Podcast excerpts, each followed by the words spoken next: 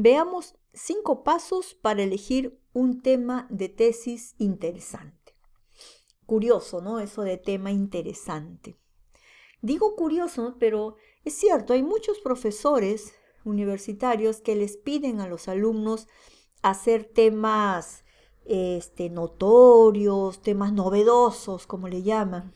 Bueno, yo me río de los temas novedosos porque no sé exactamente a qué se refiere con un tema novedoso, o sea, ¿qué es un tema novedoso? La verdad que yo tendría ahí mis reservas, ¿ah? muchas reservas, porque eso de tema novedoso, no sé, pues depende, depende tu carrera, ¿no? A no ser que, que, tú estudies pues este teatro y me digas que el tema novedoso es que tal artista se murió o se divorció, no sé, no sé.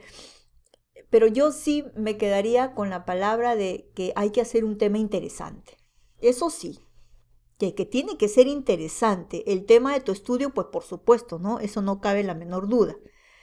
Entonces, eso de novedoso, vamos a ponerlo entre comillas, ¿ya? Pero yo sí soy de la idea que hay que hacer un tema interesante. Pero, ¿qué es pues un tema interesante? Ahí viene el, problema, ¿no? ¿A qué le podemos llamar tema interesante? ¿Ah? Bueno, déjenme, déjenme decir lo siguiente. Interesante no significa que escojas algo que nunca se haya estudiado. No, pues porque tampoco, tampoco vamos a descubrir el fuego, ¿no? ¿No es cierto? O sea, tampoco tú para, para graduarte vas a elegir un tema que, que nunca nadie lo estudió y que tú por primera vez en todo el mundo, no, pues tampoco.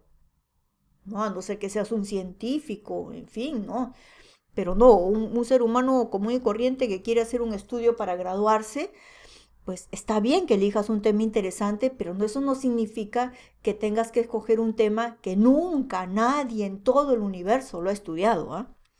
Así que cuando si tú, tú, te pones a buscar los antecedentes a tu estudio y encuentras un, un, estudio que tiene tu mismo tema, pues tampoco te asustes, ni tampoco significa que tengas que cambiar de tema.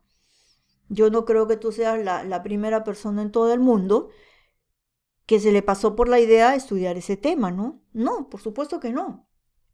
Tiene que haber un montón de gente, tiene que haber muchos, muchos profesionales como tú que también pusieron sus ojos en ese tema. Eso es obvio, ¿verdad? Ya, muy bien, pero, pero para pero ¿qué hacemos para que ese tema sea realmente interesante? Porque interesante ante los ojos de quién, ¿no? Puede ser interesante para mí, pero para ti no. Para tu profesor sí, pero para el otro profesor puede que no.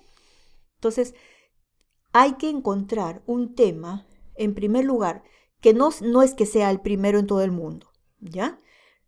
Pero que tampoco, o sea, no te vayas al otro extremo. Tampoco puede ser un tema que se ha estudiado, pero en los rincones más alejados de todo el mundo, que se ha estudiado en todas partes. No, pues por ejemplo, si tú me dices, yo voy a estudiar la rentabilidad de las empresas este, del rubro de calzado. Ya, dime, esa rentabilidad de esas empresas del rubro de calzado, ¿se ha estudiado? Tú me dices, sí. Ah, ya, ¿a dónde se ha estudiado? ¿A dónde? Tienes que saber a dónde. Eh, en la galería tal, en el distrito tal, en la ciudad tal, en el país tal. Ah. ¿Se ha estudiado en tales y tales lugares? Sí, ya. ¿Y tu estudio es en esos lugares? No, mi estudio es en otro. Ah, perfecto. ¿Me entienden? Todo este tema que yo quiero estudiar se ha estudiado solamente en, en el Perú, pero nunca se ha estudiado en otros países de Latinoamérica. Nunca. No, no hay estudios en Latinoamérica. No. ¿Y el tuyo dónde va a ser? En Ecuador. Ah, ya, perfecto. ¿Viste? Pero si tú me dices, este tema, yo lo voy a hacer en el, eh, en el Perú, eh, en Lima, en el distrito X de Lima. Ya, y todos los estudios que hay al respecto se han estudiado en el mismo lugar. Entonces es obvio que yo te voy a decir, ¿y para qué haces otro estudio? Si me estás diciendo que todos los estudios que hay se han hecho en el mismo lugar, ¿para qué vas a hacer un estudio más en el mismo lugar? Dime, ¿para qué? Si ya se sabe, ya tienes los resultados. Entonces ahí, en ese caso, ese estudio deja de ser interesante, ¿ves? ¿Me entiendes? Deja de ser interesante. ¿Por qué? Porque ya hay otros tantos estudios que ya me dan los mismos resultados. Entonces es obvio, pues ¿para qué vuelves a estudiar un tema en el mismo lugar con las mismas personas que ya todo el mundo lo estudió? ¿Ya? Si tú me dices, yo voy a estudiar este tema, este tema se ha estudiado siempre en niños y yo lo voy a hacer en adolescentes, perfecto. ¿Ya? O este tema siempre se ha estudiado en hombres y yo lo voy a estudiar en mujeres. Listo, muy bien. Solo así será un tema interesante.